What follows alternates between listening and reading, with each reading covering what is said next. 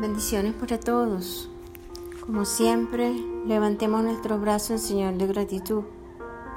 Demos reverencia al que todo se lo merece, al Dios del dueño, del dueño del universo. Bendito sea Él, gloria y honra para Él siempre. Mensaje de hoy, ¿qué significa tener una relación personal con Dios? Santiago 1.5 dice. Y si alguno de, vosotros tiene falta de sabiduría, pídala a Dios, el cual da a todos abundantemente y sin reproche, y será dada. La respuesta de hoy es exactamente eso, el tener una relación personal con Dios. Con Jesucristo comienza al momento de darnos cuenta de nuestra necesidad de Él admitiendo que somos pecadores, arrepintiéndonos de nuestros pecados, pidiéndole que entre a nuestros corazones para ser la autoridad en nuestra vida. Dios, nuestro Padre Celestial, siempre ha deseado estar cerca de nosotros para tener una relación personal. Debido al pecado del hombre, fuimos separados y desconectados de Él. Así es, Dios es un Dios que todo lo puede. Así podemos seguir confiando siempre en nuestro Padre Celestial. Claro que sí. Dios envió a su Hijo para que llevara nuestro pecado, muriera y luego fuese levantado nuevamente, obteniendo su victoria sobre el pecado y la muerte. Ahora, pues, ninguna condenación hay para los que están en Cristo Jesús. Los que no andan conforme a la carne, sino conforme al Espíritu. Si aceptamos su regalo, nos hacemos aceptables ante Dios y podemos tener una relación íntima y personal con nuestro Señor Jesucristo. Así mismo es. Aquellos que tienen una relación personal con Dios incluyen a Dios en su vida diaria. Le oran, leen su palabra, meditan en versículos, en un esfuerzo por conocerlo aún mejor. Aquellos que tienen una relación personal con Dios oran por sabiduría.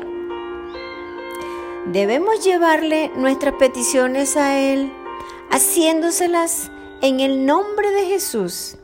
Jesús dijo, no me elegisteis vosotros a mí, sino que yo os elegí a vosotros. Qué tremendo es nuestro Padre. Ni siquiera somos nosotros que lo elegimos a Él. Él nos eligió a nosotros. Él nos buscó a nosotros.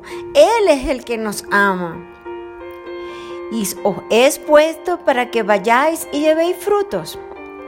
Y vuestros frutos permanezcan para que todo lo que pidieres al Padre en mi nombre, Él os los dé.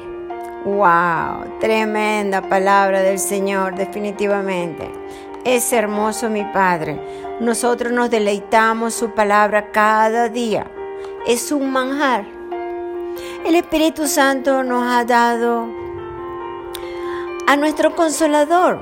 Jesús dijo, antes de morir, si me amáis, guardad mi mandamiento, y yo os rogaré al Padre, y os dará otro consolador, el Espíritu Santo de Dios, que mora en ti, que mora en mí, para que esté con vosotros para siempre.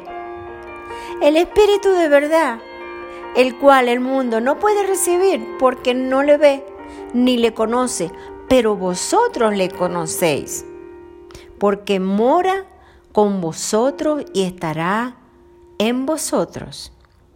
Eso es así. Él es quien ahora vive en los corazones de los creyentes y jamás los dejará. Él nos dio el mejor regalo de aplicarlos a nosotros mismos. Él nos dio el regalo de aplicar los frutos del Espíritu. ¿Cuáles son los frutos del Espíritu que debemos aplicarnos día por día? Los frutos del Espíritu es amor, gozo, paz, paciencia, benignidad, bondad, fe, mansedumbre y templanza. Gálatas 5, 22, 23. Así es, señores. Les estoy diciendo, la palabra del Señor es veraz y es un arma de doble filo.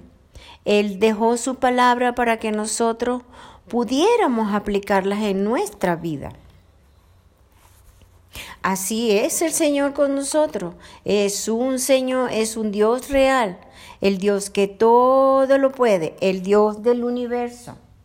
Así sí somos todos. Padre de la Gloria, en este momento te damos gracias, Señor. Esta relación personal con Jesús no es tan difícil de obtener. ¿Cómo podríamos pensar y si no hay una forma misteriosa para conseguirla?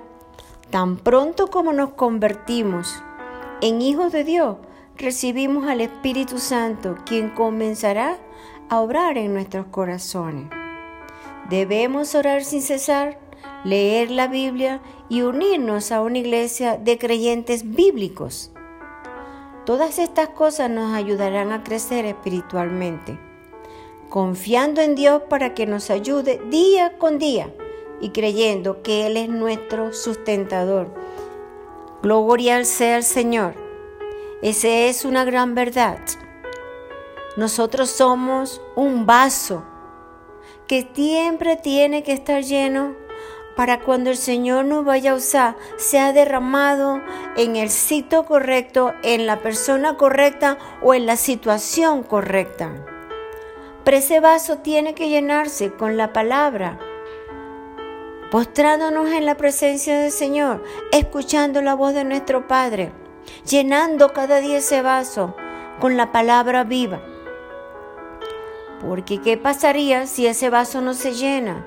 Y el Señor nos quiere usar, no podemos derramar ese vaso en ningún lado. Yo los exhorto en este día que llenemos nuestro vaso, bien sea para nuestros hijos, nuestra familia, nuestros amigos, para un enfermo, los necesitados, etc. Dios los bendiga. Amén.